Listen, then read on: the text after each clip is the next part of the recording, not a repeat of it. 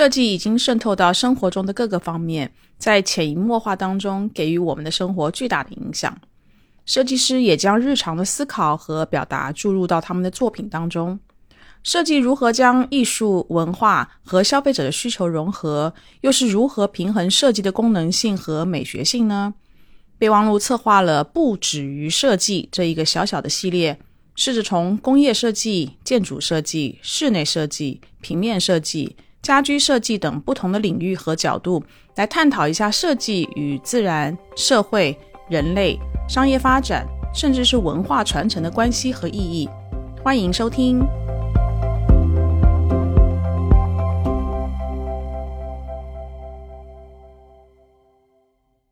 Hello，大家好，欢迎收听今天的备忘录，我是 Bessy 李倩玲。今天呢，又是我们不止于设计这个系列的新的一集。那当然不止于设计呢，我的联合主持就是纯属虚构的毛衣。毛衣，Hello，你好。Hello，Hello，Bessy，你好。嗯，你今天在哪里？我今天北京了，乖乖的北京待着。然后，好好，终于，终于两个脚站在北京的土地上。我们今天的这个不止于设计呢，想要谈的主题是我们之前就有设计，就是要做这个题目。但是我们的不止于设计这个系列到目前为止，我们也有非常多的听友给我们的反馈，是希望能够听到这个主题。那这个主题就是景观设计。那景观设计，我们当然就请到了这方面的专家啊。我们今天请来的是。上海市园林设计研究总院的工程师杜安杜老师，Hello，杜老师你好，你好，主持人好，大家好，嗯，也就叫我 Bessie 就可以了，Bessie，Bessie，对，那我想先简单请杜安杜老师跟我们听友简单介绍一下您的背景，好吧？因为景观设计其实并不是我们大一般的人会接触到，我们可能会看到，比如说景观啊、陵园，但是不是很清楚要做这个方面的专业，它可能需要哪些的学经历的背景。所以，我觉得您的背景可能会对我们的听友是蛮好奇的一个学经历，所以跟我们介绍一下，好吧？嗯，好的，Bessy，我叫杜安，来自上海市园林设计研究总院，那么目前是我们设计院的一名教授级高级工程师，从业呢有大概十六七年的时间。我呢是大学就学的这个园林专业，是北京林业大学毕业的，应该说到设计院工作以来呢，也已经有。蛮长的一段时间，参与了大大小小也有很多的项目。平时呢，对于我们这个行业，对于我们专业呢，也比较关注，也有一些自己的思考。OK，好，我是今天录这个节目，我才知道原来上海有一个上海市的园林设计，这是研究院对吧？我都不知道有这样的一个研究院，这个是每个城市都有吗？还是？对，是的，我们这个上海园林设计院呢是成立比较早的。全国大大小小、大中城市吧，基本上都有自己相对独立的。最早呢是园林局，它下属有这个设计的板块。当时建国不久嘛，一开始可能只有几个人，两三个人、三四个人做这种公园的养护、花园的养护，然后一些历史园林的改造等等。那随着业务的扩展呢，这些小的机构就逐渐的扩大。扩大以后，像北京、像上海、杭州、苏州这些比较发达的城市呢，它就比较早的成立了园林设计院。那么园林设计院呢，也是从无到有，从大到小。上海的园林设计院呢，还有一点点不一样的，它就是民国时期就有了它的那个前身，它的前身是上海当时市政府的那个园场管理处就设立了造园科，因为上海这个城市它有它的一定的特殊性。那么其他的城市呢，基本上都是建国以后。逐步发展起来的。那么这些设计院呢，基本上都是经过九十年代的改制，现在一般都是国有企业、国企为主的这种背景。当然，进入二十一世纪以后，也相应的产生了很多民营的企业和境外的一些设计公司都进来，所以整个这个行业呢就更加多元化。目前是这样一个状况。您刚才提到，就是说您之前在大学您读的专业就是园林设计，您当初怎么会选这个专业来就读？还是说是因为分数的原因决定了您要读这个专业？我们挺好奇的。有一点点阴错阳差，当时其实高考的时候我报的是另外一所学校的其他的专业，但是呢，由于种种原因吧，差了一两分，然后呢，正好是被北京林业大学，当时他在我们江苏省的一个招生第一志愿没有录满，没有录满就有成了漏网之鱼了。然后正好有一个园林专业的一个名额，因为可能我在填志愿的时候填了我的一些特长吧，我小时候学画画的。这个园林专业呢，它对美术要有一定的要求，所以可能就把我调剂到了他没有招录满的园林的专业。其实也是蛮幸运，进去之后才知道，其实北林的园林专业是全国历史最悠久、综合实力也是最强的，也是有最强大的国际影响力的这么一个学校。因为是这样的，新中国成立以后的我们这个高等院校里面的园林专业是沿袭了苏联的教育体制。那么苏联呢，它当时的园林专业是放在农林类的院校里面的，因为它跟这个绿化、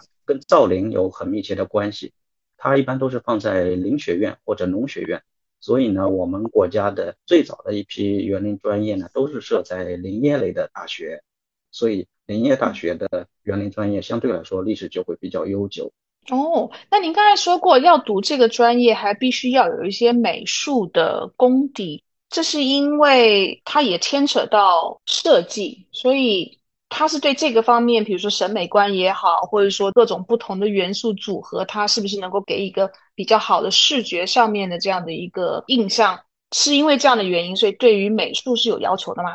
对的，因为我们园林设计就是一个创造美好环境的这么一个专业，它必须要求对你的审美的能力要有一定的要求。那么你作为一个设计师。你要画设计图纸，那么对你的绘画的功底当然也有一定的要求。那么这个专业就有点像建筑设计或者城市规划，就是它不是一个艺术类专业，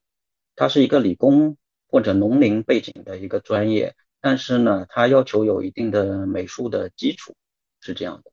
哦，所以我就不能念了，因为我没有这个。毛衣你可以念吗？你有你有美术的专业？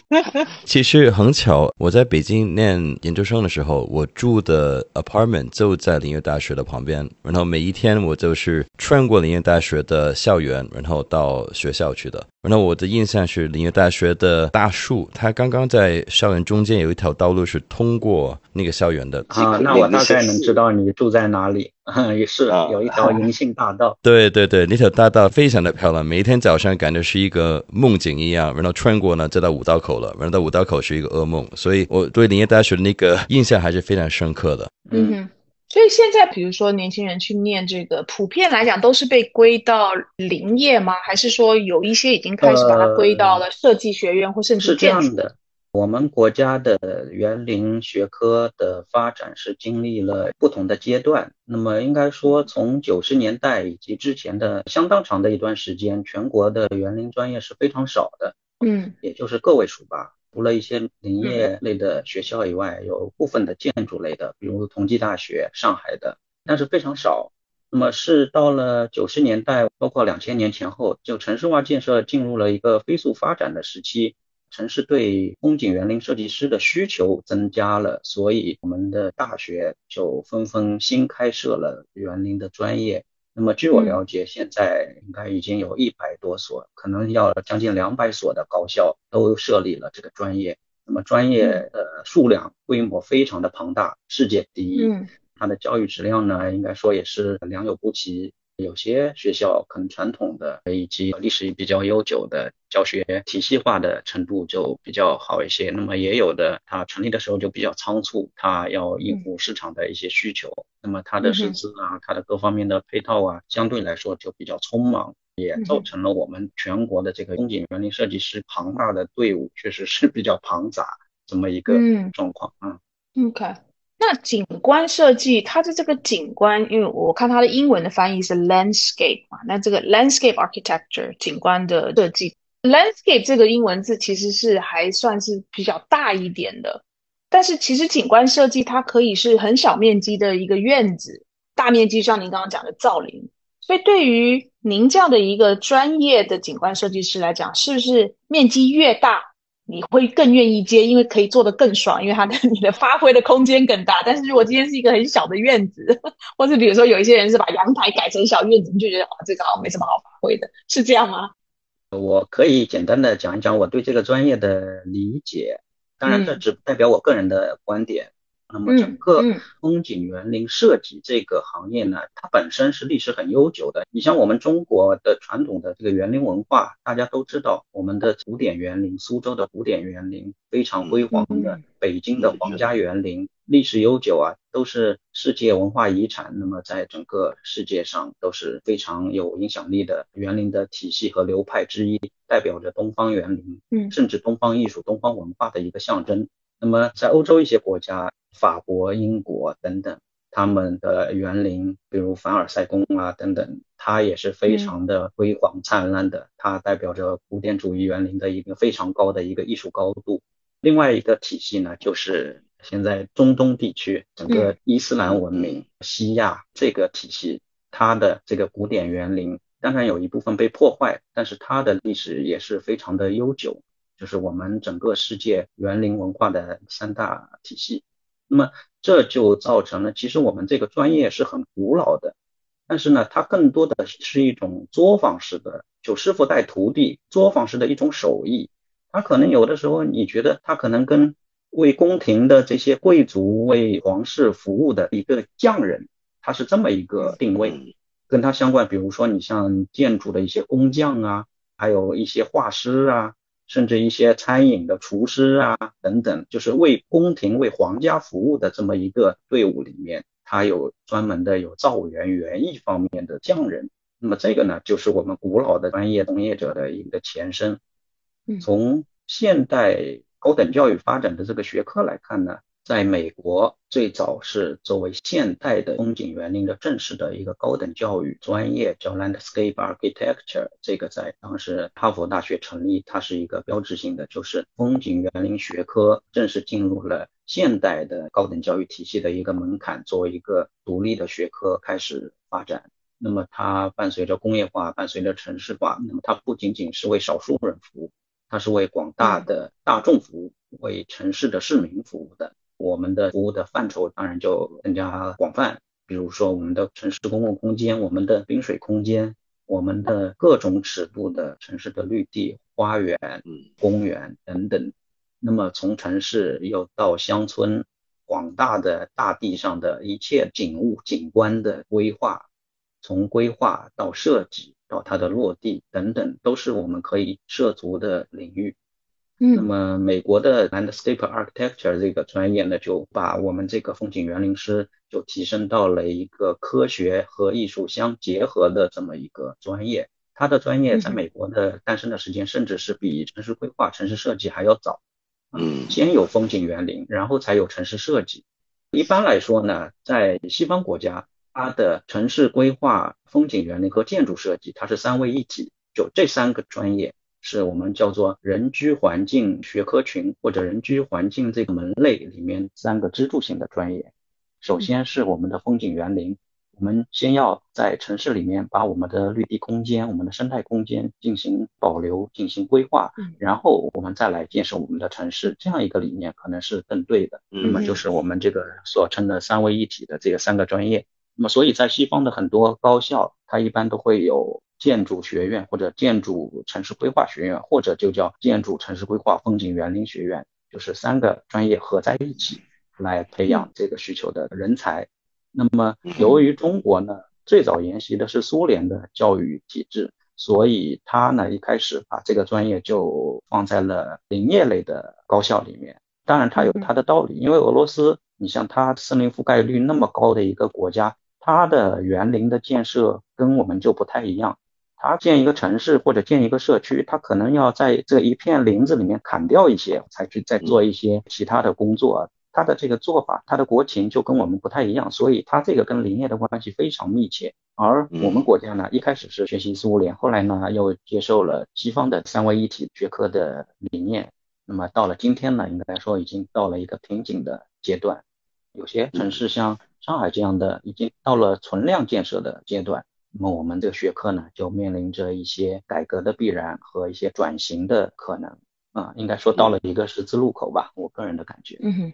我想问一问杜安老师，因为你刚才说的有一句，我觉得挺有趣的，是说你们是为大众创造一个美好的公共空间。因为我个人觉得景观其实它跟城市的互动是非常重要的。我可能更认为它是一个城市跟城市的建筑物的一个界面吧。就景观是搭成一个界面，让大家有一些过渡的空间也好，或者是一些能公共聚集的空间也好。那你刚才也提到城市化，虽然你刚才说到景观是通过好多不同的传统的一些教学、一些理念，现在变成一个三体化的一个这样的专业领域。但是你看到整个世界呢，所有城市都越来越相似了。从它的规划的一些思想啊，甚至是从交通啊等等等等，那某一个程度，景观是一个城市很重要的标志啊。就比如说我的家乡香港，它大的一些榕树，或者是说成都是一个花园城市，甚至现在你看到新加坡也是把它的整体城市的景观变成城市的很重要的一个卖点了。那从上海这个城市来说，我相信你也做过很多大大小小不同尺度的一些项目。你不觉得上海的景观设计，它核心的一些理念呢，或者是希望打造的那种美好空间、美好环境是一个什么理念呢？你能跟我们分享一些一些想法吗？这么说吧，就是园林设计和建筑设计还不太一样，因为建筑设计它本身也有它的地域性的特色，对吧？北方的建筑、南方的建筑也有很多流派、很多风格，但园林还不太一样的，就是它用了大量的自然元素、植物的材料。那么这个植物呢，它是有地带性的，就北方的植物在南方不一定能很好的生长，那么反之也是这样，所以我们这个不同的地域，它的植物的风貌、植物的群落、植物景观，它的呈现出来本来就是千姿百态，有地域的特色。说我们说一方水土养一方人，那么一方水土也养一方植物。比如在中国北边一点，东北那边，可能我们可以感觉到那种大片的纯林的那种松树林或者白桦林，很震撼的这种尺度营造出来的它的园林的这个氛围。那么在我们南方的像深圳啊、广州啊，那就差别性很大。上海呢也有它的一些特点，因为上海这个城市呢，它是一个非常国际化的大都市。它也有着历史，虽然不像另外一些城市那么古老，但是呢，它由于是开埠以来受西方文化的影响比较早、比较深，早期就有很多的国外的设计师造了一些不同尺度的花园、园林，那么带来了不同的他们国家的一些造园的风格。但是上海有一个比较局限的地方呢，就是它的土壤。上海的这个土壤是因为靠海嘛，它盐碱化比较严重。盐碱化严重呢，它的很多可能我们在南方可以用的很多丰富的植物材料，在上海就长不好。长不好呢，它的作为园林景观非常重要的一个元素的呈现，它就有它的一些特点，也是这个道理，就是哪个地方它的这个水土孕育了这个地方的园林的风格特征。当然，现在全球化带来的我们国际交往、境外公司的介入，把他们国家的一些园林的流派呀、园林的设计理念啊和一些手法带到了中国的各个城市。有一些团队，他在中国的很多城市，他都做项目，自然会带来一些雷同的作品。但是呢，我觉得这是一个方面，只要是不同的城市，它必然有它各自的特点。就这个就是一个现象的两个方面，一方面可能你同一个团队在不同的地方做项目，你的项目的风格确实会有雷同的可能，但是另外一方面呢，每个地方它又有自己独特的地域的风貌，除了刚才的植物，那么还有它的地形啊，它的这个历史的文脉啊，甚至有一些是根植于人的心理的审美观的这个因素。毕竟我们这个是为老百姓服务，为当地的民众服务。我们的作品要去迎合他们的审美，要去为他们服务的话，会考虑到。所以两个现象都存在，就是一方面雷同化，另另一方面特色化。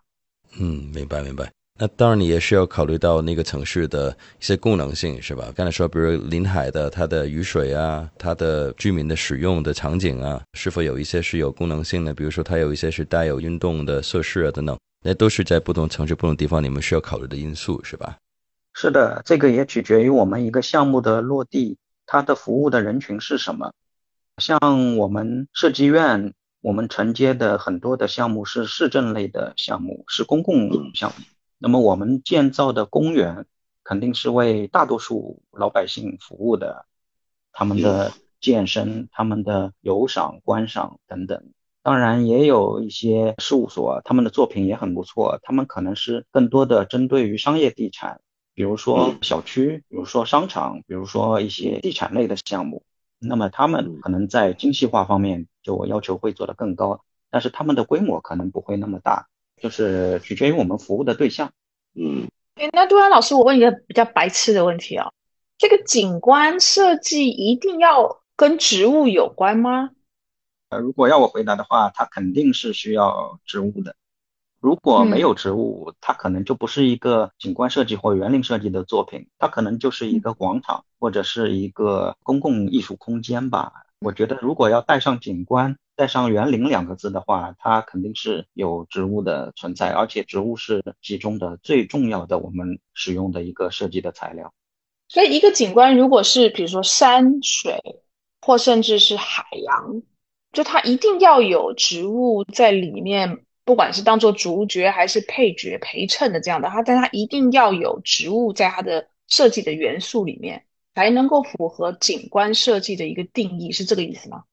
对的，因为景观设计是如果把它看作是城市的一个基础设施的话，它是唯一的有生命的基础设施，它的生命的意义就在于它的植物，而且是它的植物的多样性。嗯，如果是跟植物有关。那景观设计师跟园艺师的差别是什么呢？我从学科的这个角度来解释啊，园艺它是一个学科。那么园艺里面除了我们的花花草草，我们园林里面用的材料，我们叫之为观赏园艺。就园艺分很多种，我们园林里面的植物的材料的范畴，我们叫做观赏园艺。那么观赏园艺里面有观赏的乔木，就木本的观赏植物和草本的观赏植物。那么园艺的另外一个大的板块呢，它有果树，带有农业生产这种性质的。我们平时要吃水果啊，我们要种大量的果树啊、果园啊，它又是园艺的另外一个板块。那我不能说这些种的果园，种的桃树啊、李树啊、苹果、梨呀这些。我不能说它不是园林，但是它主要还不是我们风景园林师去涉足的一个领域，因为它更重要的是提供农产品，提供这个食物，而风景园林呢，主要是观赏为主的，营造一个美好环境的这么一个专业。所以你说园艺师的话，好像范畴就比较大了。接受传统教育的话，我们还是用风景园林师来称呼我们这个职业。嗯哼，明白。就等于是这个专业，其实除了一些理工科，比如说从一个设计啊，或者是建筑层面有一个这样的专业，其实对植物方面也是需要很多的一种学问跟学历的，是吗？因为我能想象到你一个作品或者一个方案，它里面需要兼顾的不只是美观，而是它后续的这个景观生长的程度啊，它的生态是否匹配啊、符合啊，其实那方面你都需要好多的研究跟专业，是是吗？呃，是的，我觉得我们作为一个学科来说的话，它分为几个专业或者板块。一个呢就是生物学，就主要是植物了，植物的这个板块，这个学非常多的课程。你比如说花卉，比如说这个树木学，比如说植物的栽培养护，比如说这个苗圃等等，这是一个很大的板块，是要花非常多的精力。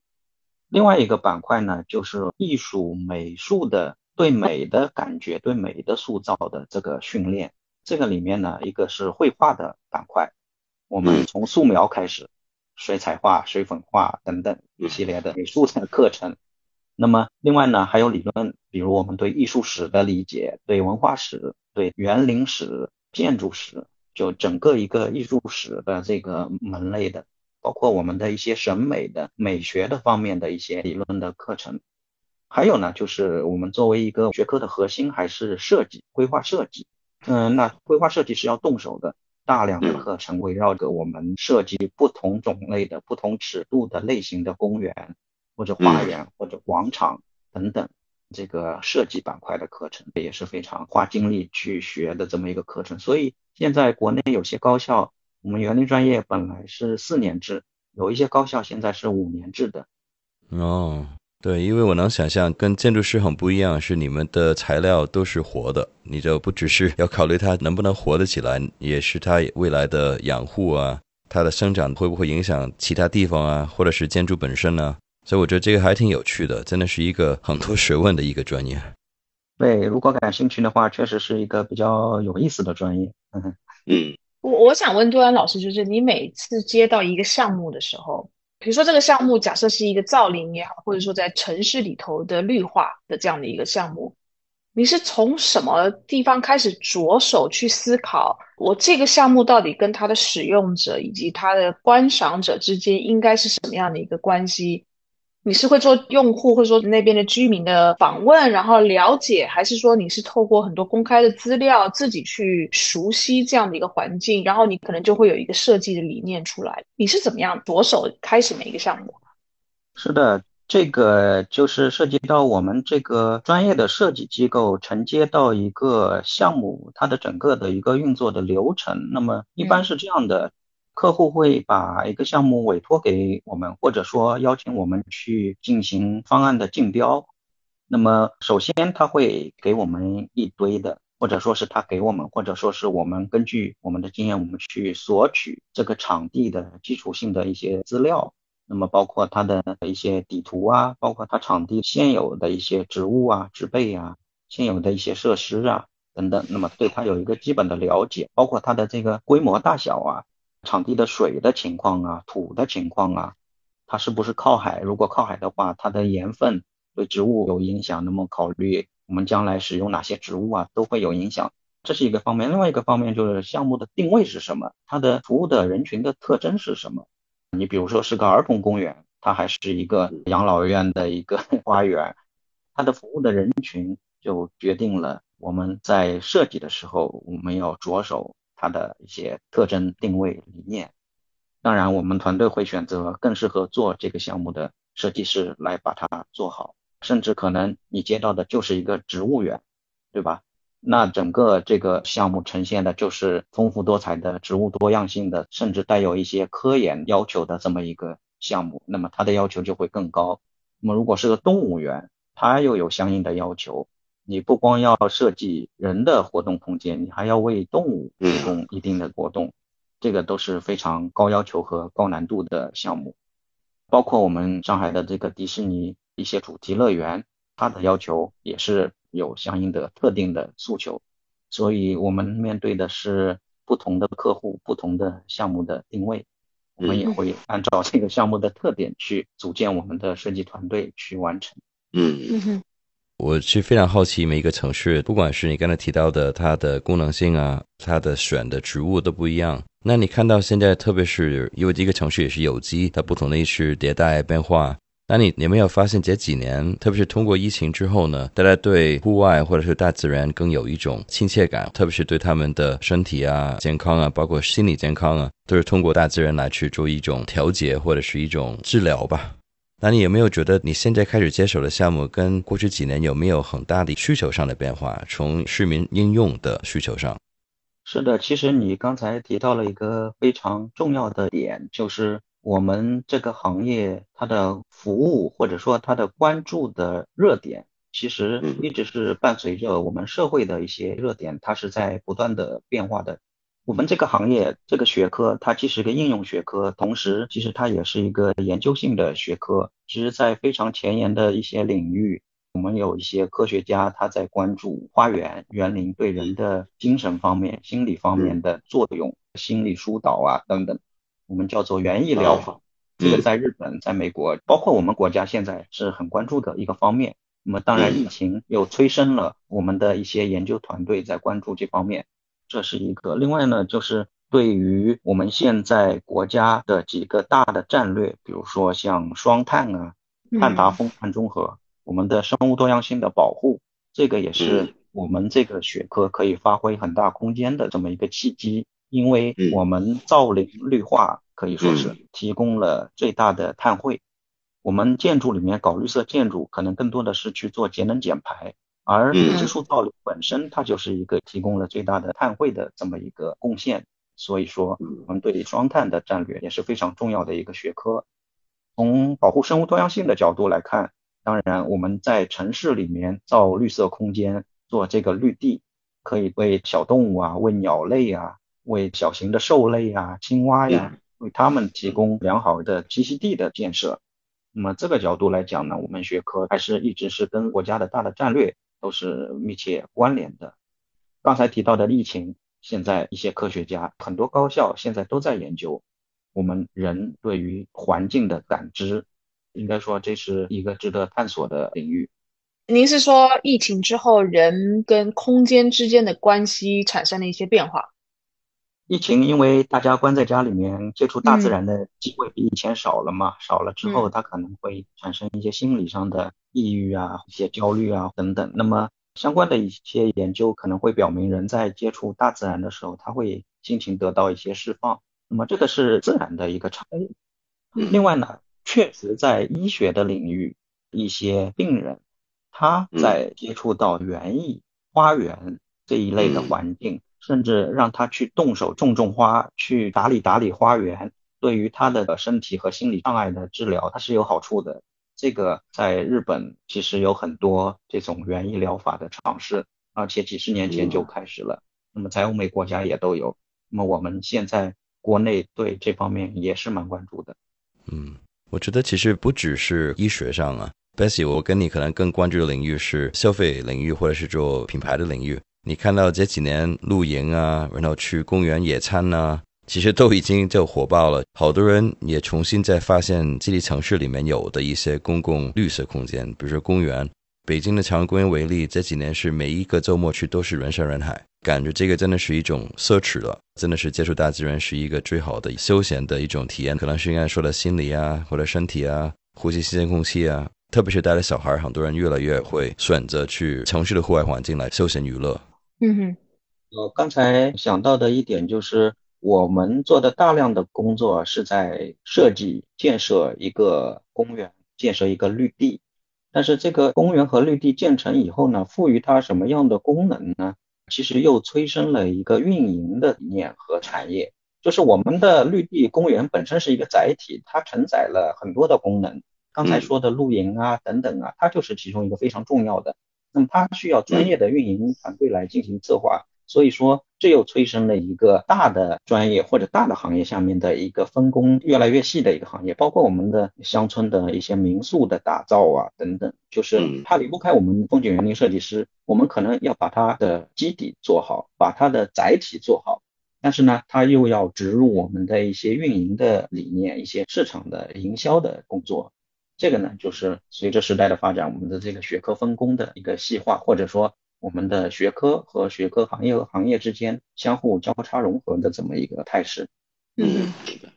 那您在做景观设计的时候，您刚刚讲，因为它一定是要有植物嘛，但但是它一定也有很多其他的元素跟植物之间去做搭配组合，所以您是怎么去拿捏这个植物的比例的多寡？因为植物有的时候用的太多，感觉是比较乱；但是如果用的太少，但别的元素，比如说石头多的时候，感觉好像沙漠。所以您会怎么去拿捏这个中间的比例？而且这个比例很有可能是因为项目的不同而有一些不同的比例的拿捏，对吧？对的。但是作为一个绿地或者作为一个园林的项目，我们不能随心所欲的按照我们自己设计师或者艺术家的思维去拿捏。这个呢，国家是有规定的，是有技术规范标准，里面规定了多大的公园，或者说什么类型的公园，它的绿化率是多少，它的水域的面积可能是多少，不能超过多少，绿化的这个面积必须要达到多少，这个都是有非常详细的规定。所以现在的园林设计是一个越来越规范的学科或者行业。可能跟我们古代造园，你看我们北京的颐和园，可能嗯大部分面积它都是水域，呃万寿山，然后整个一个昆明湖那么大，占了整个公园的大部分。那么北京的像北海公园也是，像我们现在呢，因为这个行业越来越规范之后，我们是有一套技术标准体系，我们必须去服从它，而不是说放开手脚。能够去把植物减量，把我们的硬地铺装或者其他的建筑物构筑物做增量，这个是不允许也不现实。嗯，我再请问呢，因为刚才我们提了很多都是户外环境啊，或者公园啊、绿地啊等等。那你看到全球都有很大的一个，它不只是一个潮流，它更像一个运动，是叫 biophilic design。它其实是把很多自然的材料、物质，甚至是植物、生物放在室内，来去变成一个场景也好，一个环境也好。这方面的项目你们接触多吗？或者是你看这几年是不是越来越多这样的一个趋势？大家都希望把户外的一些自然元素带到室内了。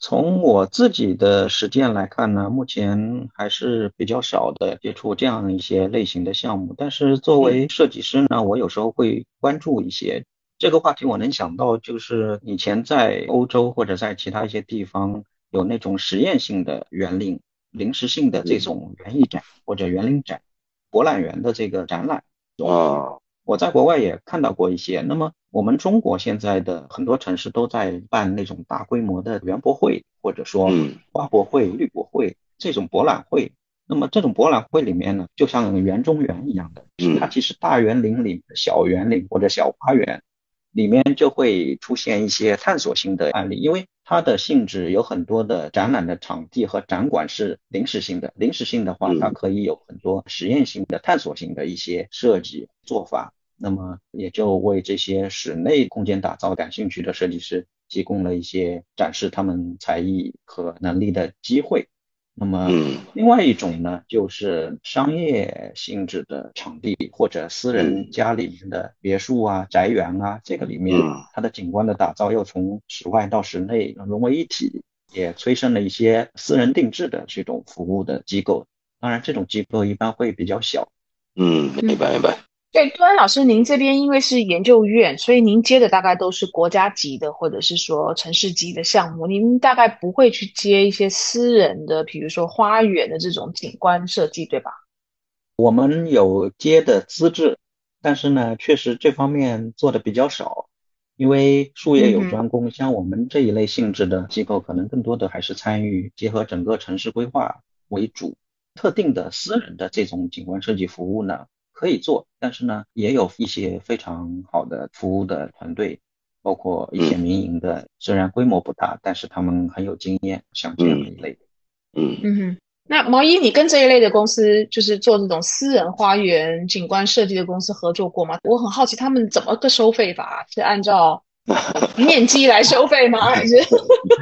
我我之前合作过都是一些地产项目，就可能我们会前期做一些规划，比如刚才杜安老师提到的应用场景，在这里的客群大概需要用什么，这我们会跟那些公司来去沟通。比如客户可能需要平衡它公共的性质跟它的商业性质，因为空间成本都是钱，然后景观其实它成本还是非常高的，也有维护成本，包括它的公共的保险。因为景观也是公共空间，你提供公共空间的话，你要考虑到那些地方大家会不会不小心受伤啊，等等等等的，所以好多因素需要考虑的。反正我了解接触过的很多商业项目，他们都很审慎的去用景观。但是其实你看到这几年大家对自然环境的一种欲望啊，其实越来越多，你看到都会增加提供一些局部的绿化空间。我为什么刚才说到界面这个概念，是因为它是建筑跟城市跟一个环境的一个过渡跟界面，它会定义你的情绪的某个程度。然后你会发现很多空间，其实大家不是在这个大楼或者是这个院子去工作，他都愿意去这个地方去休闲。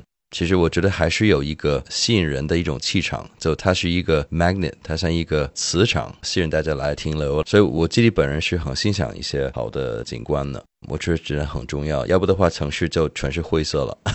嗯，但是呢，我这边也想问段老师，啊，景观设计在一个城市规划里面，尤其像比如上海啊、北京啊、香港啊、新加坡啊这种非常昂贵的城市吧，或者说生活的这个质量已经很高的城市，那寸土寸金，对吧？所以，对于比如说开发商来讲，可能商业的这个利益，肯定是我把土地拿出来做开发，开发成商业地产，不管是盖写字楼，或者是盖商业楼，或者是盖住宅来去卖，他开发商能够拿回来的这个利益是最大化。那如果我辟了一些空间给要去做景观，这个景观设计是没有办法卖钱的，所以它可能就会影响到它的这个商业利益的回收。所以通常这个时候要怎么样去做争取，或者是说去做一些权衡？这个做权衡的人是谁？是政府的城市规划的领导吗？还是必须要你们去跟开发商之间 去做一些争取，才有可能做到比较高比例的这种景观在一个城市里头？我觉得在上海这样超大规模城市的中心城区，去建多少绿地，哪些地方建绿地，这个话语权肯定是不在我们这里。我个人觉得呢，其实像上海这样的城市发展到今天，上海我们如果说内环、中环、外环，对吧？外环以内，基本上我们还是觉得它是一个中心城区，就高密度人口的这样一个大都市。其实你真的去看一看的话，城市化已经发展到一定的阶段，已经没有多余的地方再去增加一些绿地了。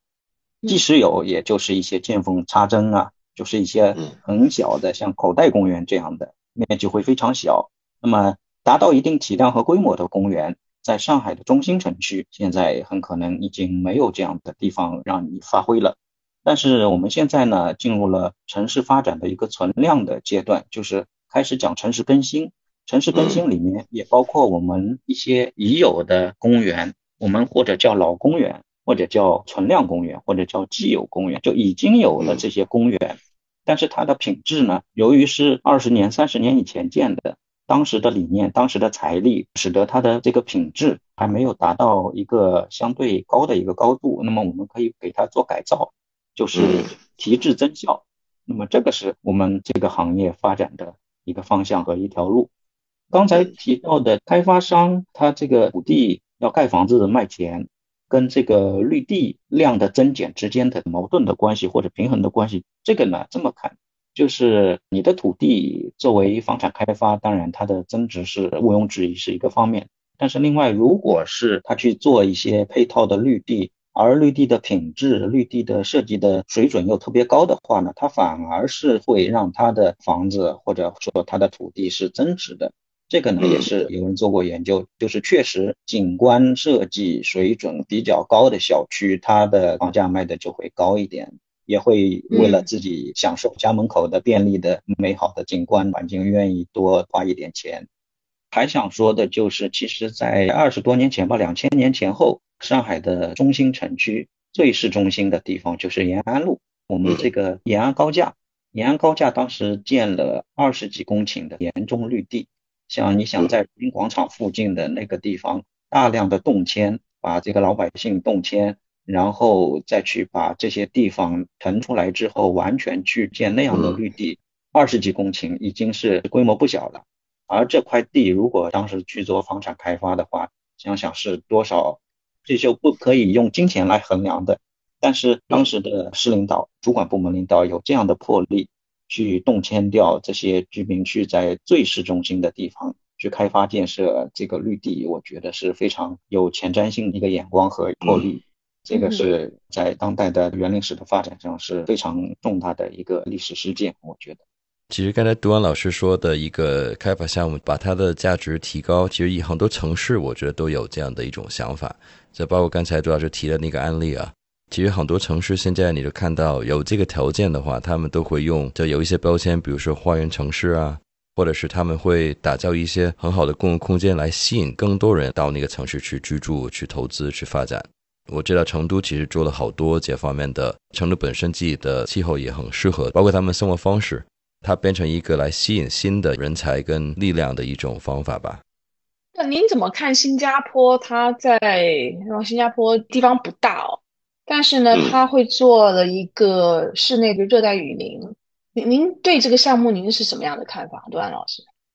您刚才说的是新加坡的一些有点像立体绿化这个范畴的一些作品是吗？就是垂直绿化。嗯，垂直森林、垂直热带森林那种感觉。垂直森林、热带森林、垂直森林，它是结合超高层楼宇。进行的这样一个绿化的尝试吧，这个我呢个人是有一些观点，不知道对不对。就是说，我觉得垂直森林的这个理念本身非常好，因为在很多城市，它的人口的密度，这个楼宇的密度非常密、非常高，它没有大面积的地方再去搞传统上的公园或者花园了，那么就往垂直空间发展。其实还包括一些高架桥的桥柱，包括一些围墙等等。那么在这些场合进行绿化景观的建设，我觉得这个理念本身是非常的好。那么，但是呢，在有些地方呢，我又觉得设计师过于的想表达这样一种标新立异的理念，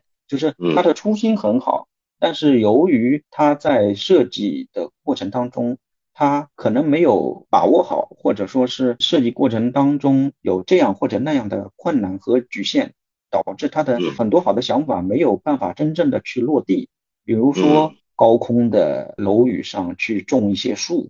那么在那上面去种树的话，你的代价跟平地上种树肯定不太一样。那么你种了那些树以后，你的养护成本，包括你在种这些树的时候，你本身所产生的碳排放，和我们这个绿色的理念是不是完全相符？因为施工的过程本身是一个碳排放的一个过程，而我现在又去做碳汇，要节能减排。那么你说我们种上去的树，它有碳汇的功能，但是你的碳汇和你的碳排放是不是能平衡掉呢？这个我觉得还是值得探讨。就是有些时候我们的初心很好，去在发展高空的垂直绿化去做一些这样的尝试和探索的时候，但是最终我们产生的生态效益可能反而是负的。这个还有待科学界、学术界去做一些测算、做一些评估。但是一般来看，我个人觉得有些这种。垂直绿化、高空绿化，它的在做的过程当中，由于种种的原因吧，它并没有完全的实现它的这个目标，是这样。嗯，我刚刚就在新加坡，然后我就发现，其实很多项目他们都是有树在一个高楼的阳台，就比如说你看到在三十几层、四十几层，它会突然间有六棵树在那里。我一直都纳闷它怎么种呢？因为感觉它不是一个很适合 有这棵树的一个空间，好像它不只是做了一个装饰的用途的，它其实没有太多也提供一种公共空间的感觉。所以我其实也赞同杜老师刚才说的，其实它也要衡量，它不只是一个设计的符号或者是美术的符号，那个东西是有它的用途的，不管那是碳排放还是提供一个美好空间，我会这样看嘛？因为我一直很纳闷，这怎么种了三十几层种棵树，还挺大的树。对，因为科学技术发展到今天，我们要在高空去种一棵树是有很多办法的。我们种完之后，想让它活下去，也是有很多办法能实现的。问题是我们付出的代价值不值得去大规模的去尝试这样的做法。另外呢，就是从美学的角度、审美的角度，也是因人而异。可能有的人觉得这是很好啊，一眼望去全是一个绿色。但是有的人感觉好像也并不是那么美观，这个呢就是因人而异啊。哎，周安老师，我想您经手过非常多的项目啊，哪一个项目是让您做的过程当中您最满意、最享受，然后最难忘，甚至就是让你最骄傲的项目是哪一个？跟我们说一下。其实我的作品还不是特别多，但是我可以说两个，一个是最难忘的。最难忘呢，就是我刚从业不久，我曾经在江苏省的一个县，当时他们要举办规模很大的一个活动，嗯，当时那条线呢，就高速公路下面下去之后呢，要做一条景观大道，大概要七八公里长的，两边呢，当地的可以用的树种主要是杨树，那么两边要种多少宽的绿地，都是要种成这个杨树为主。呃，这样一个大尺度的道路绿化和带状的绿带的景观，这个项目本身难度不是很大，但是我印象非常深的是，当时那个县委书记跟他沟通方案的交流、方案的汇报，沟通下来，最后才知道，其实他是一个非常懂专业的，他是林学的博士，他可能对植物的理解比我还专业，他对树种啊、生态呀，对这个专业知识可能比我还专业。后来我才知道。那么这个就让我很汗颜了，就是我们在做设计的时候，我们服务的人群、服务的业主，形形色色、方方面面都有，很可能你的知识结构，你还不如人家对这个场地的理解或对于这个设计的理解。而且当时从我来讲，我还没有去过世界那么多的地方，而你服务的客户，他去过这个国家，去过那个国家，他可以举出很多经典的案例。我感觉到，作为我们服务性行业吧，一定要不断的提升自己，提高自己。一个是多走多看，另外呢，就是一定要永远的在学习，否则的话，嗯，会落伍。这个是我难忘的一个经历。至于说成功的满意的作品呢，近期的话可以看一下上海虹口区的彩虹湾公园，是我做的。你们做的哦。这个公园，如果我没记错的话，二零一四年开始，但是呢，中间经历了一些波折。那么到一七一八年建成，建成以后呢，后来又进行了一些水生态修复方面的一些处理。它的一个特色就是我们现在说的海绵城市雨水花园。嗯，公园不大，但是呢，它是一个从科普、从生态设计、海绵设计，整个这个雨水花园系统的方面的设计呢，当时动了不少脑筋。也得了一些奖，所以这个作品因为是比较近期的一个作品，如果大家感兴趣或者有机会的话，可以去看一看。嗯嗯。那我再问你一个问题：上海做过那么多项目，你自己个人周末休闲，你最喜欢去的一个公园是哪个公园？上海好多好公园，这是一个很难回答的问题，因为我在上海搬过几次家，都在不同的区域，所以一般会选择离家相对比较近的。我很长一段时间住在虹口区，离鲁迅公园很近，是一个非常著名的历史性园林和名人纪念的一个园林。嗯，因为离家近，我经常去，所以情感上就会比较。我先不说这个公园的设计的水准，我感觉这个公园跟人之间，普通老百姓之间，可能除了的我们观赏它的外在美，还可能有一些情感上的一些共鸣或者记忆。这方面呢，我觉得鲁迅公园对我的影响就会印象更深一些啊。嗯，那我下次去上海有一个地方要去了。毛衣，你在北京，你最喜欢哪个公园？为什么？我个人其实回答跟段老师差不多，是景山，因为离家比较近。景山其实你在人不多的情况下，其实是一个非常幽静、非常优美的好多小地方可以发现的公园。所以我比较喜欢那种转个弯，一个公园里面有公园这样的感觉。当然，它的景色不用说了，反正在里面跑步啊、这散步啊，都是常遇，给我的感觉气场很舒服。嗯哼，那我这边最后一个问题想问段老师啊，就是我同事在收集资料的过程当中发现。就说做景观设计专业的一些学生跟年轻人呢，其实不少人在考虑转行。有可能是如果他们没有办法像端老师这么幸运，资质这么好，能够进到一个国家的单位的话，他可能在外面或许他的项目不够多，不够养活公司或者养活这个专业的设计的人才。所以不少的人他会转行去做建筑设计、文旅项目的策划等等的，甚至可能就完全转到了完全不相干的行业哦。您所看到的现象也是这样吗？对，这是一个现在有一点点敏感的问题，就是我们整个这个风景园林学科和行业遇到了一些转折，或者说遇到了一些短暂的危机。这个呢有几个方面，一个呢就是城市化到了现在这个阶段，大拆大建、大规模的项目现在越来越少，越来越少意味着我们的订单、我们的活儿越来越少。这是一个方面，另外呢，就是可能也是由此导致了国家对于我们这个学科风景园林学科进行了一些调整。十年前，我们这个学科是从二级学科上升为一级学科，但是去年行业内的同仁都知道，其实一级学科被调整掉了。虽然后来又把它变为一个专业性的应用型的一个学科，它仍然有本科、硕士、博士这样一个培养的体系，但是它。失去了一级学科的地位，意味着在市场上，它就面对一些消极的不利的局面，甚至导致一些高校招生，它的分数线都一下子就降了下来，一些高校的毕业生就业也面临着一些压力和一些外面的偏见，那么对刚走出校门的一些学生找工作确实产生了一些不利的影响，这个两个方面。一个就是我们的项目的来源某种程度上变少了，另外一个就是学科的地位的变化导致了这个情况。那么一部分学生呢就倾向于转专业，我相信转专业的学生可能不是最喜爱这个专业的学生，因为我感觉不管这个行业遇到多大的问题，高素质、高层次、高水平的设计师他永远是供不应求的。这个跟建筑设计我想也是一样。就最高水准的风景园林设计师，他永远是不缺项目的，永远有人来找他做，而且他的作品做得越好，越有人来找他做。这个是不会因为一时的行业的危或者机而发生变化。那么存在问题的呢，可能是大部分普通的设计师，或者说是平庸的设计师，或者说是对这个专业已经有点不感兴趣了，或者有点悲观的。那么我们要生存下去，当然我们需要更好的去找一些机会，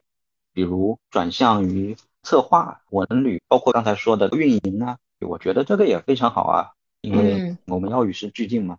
如果在这个领域更能发挥他的才能，我觉得也是不错的。还有呢，就是现在这个人工智能的发展，嗯，现在已经有苗头，但是可能我觉得未来一段时间可能会一部分的我们设计师的工作可能会被人工智能所替代，就是一些不重要的基础性的一些工作。那么这个呢，又会使我们的从业者可能有一部分又会流失，或者有一部分会转向。我觉得这是一个选择的过程吧，也是一个顺其自然的过程，不见得说是一个坏事情或者好事情，就是一个学科发展。随着历史的演进，它必然是新的学科不断的产生，旧的学科不断的淘汰，大部分的学科面临着不断的转型，去适应一个新的变化的世界。我是这么来理解这个问题。嗯，明白。刚才杜老师说的，其实人工智能能替代很多劳动力比较密集的工作，它其实可能景观设计会越来越值钱，特别是因为大家可能更多时间允许大家不用集中劳动力的工作，可以更好的享用城市的一些这样的绿色环境。嗯，我觉得设计师他最值钱的是他充满创意的这个大脑，嗯，的思维。设计思维、设计创意，而这个呢是永远不会被所谓的机器人所取代的。这个瞬间的灵感的爆发，你的艺术感觉的敏锐，这个我觉得永远是不会被机器人取代。但是至于说设计图纸的表达，你是用画一张图来表达，还是用电脑软件来表达，还是用你的高超的文字描述能力来表达，我觉得这个倒是并不是最重要的。最重要的是你充满创意的大脑。嗯哼，而且我觉得现在因为国家这个碳达峰跟碳中和的双碳的这个目标啊，因为我服务的公司是商业地产嘛。所以我们其实看到越来越多，大家因为要满足碳中和的这样的一个远大的目标，都在做非常多的可能是绿化，甚至是一个城市的叫做生态，呃，一个新的生态的搭建。所以我觉得反而可能对于这一方面的专业的人才的需求应该会增加的，对吧？我觉得风景园林只是我们这个庞大的人居环境或者说是大生态的这个板块当中的一员。当然，我们专业有一个特点就是比较综合，你什么都要懂一点。因为生态学有生态学专业啊，我们并不是生态学家，但是你必须要懂一点生态学的知识。而生态学家或者说高校里面培养出来的纯生态学专业的学生呢？他可能不是最擅长去做设计，所以说我们这个专业是一个比较综合的专业，就是博采众长，或者说汲取其他学科的优点特点。当然，除了生态学，还有艺术啊，包括我们也要懂一点建筑啊等等这些工程方面的知识，动物、植物等等。这样的话，我们就比较综合，比较综合以后呢，你的适应能力就会更强一些。嗯嗯，那我们今天真的非常感谢杜安老师带给我们这么丰富的景观设计的，一个是先从科普，然后他需要哪些的专业，他对于我们周遭环境重要的角色的扮演。那其实我们平常走在街上，有很多你身边的陵园也好，或者是景观也好，其实它不是非常的 random 就在这个地方，或者是随机，对，随机的就长在那个地方，而是。它的背后其实是有设计的理念，它背后是有一些考虑，它背后是有一些跟你在使用这个空间上面的一些创造美好环境的理念在这个里头的。所以我觉得今天跟端老师聊完了之后呢，可能未来我在走在街上，我会多看一点点，多看一眼花草树木，然后去了解一下为什么，比如说在这个地方他要种这样的树，在那样的地方他要种那样的花。所以今天非常感谢杜安老师，也非常感谢毛衣跟我一起联合主持，谢谢两位。谢谢两位，谢谢朱老师。嗯，谢谢老师。OK，好，那就这样，拜拜。拜拜。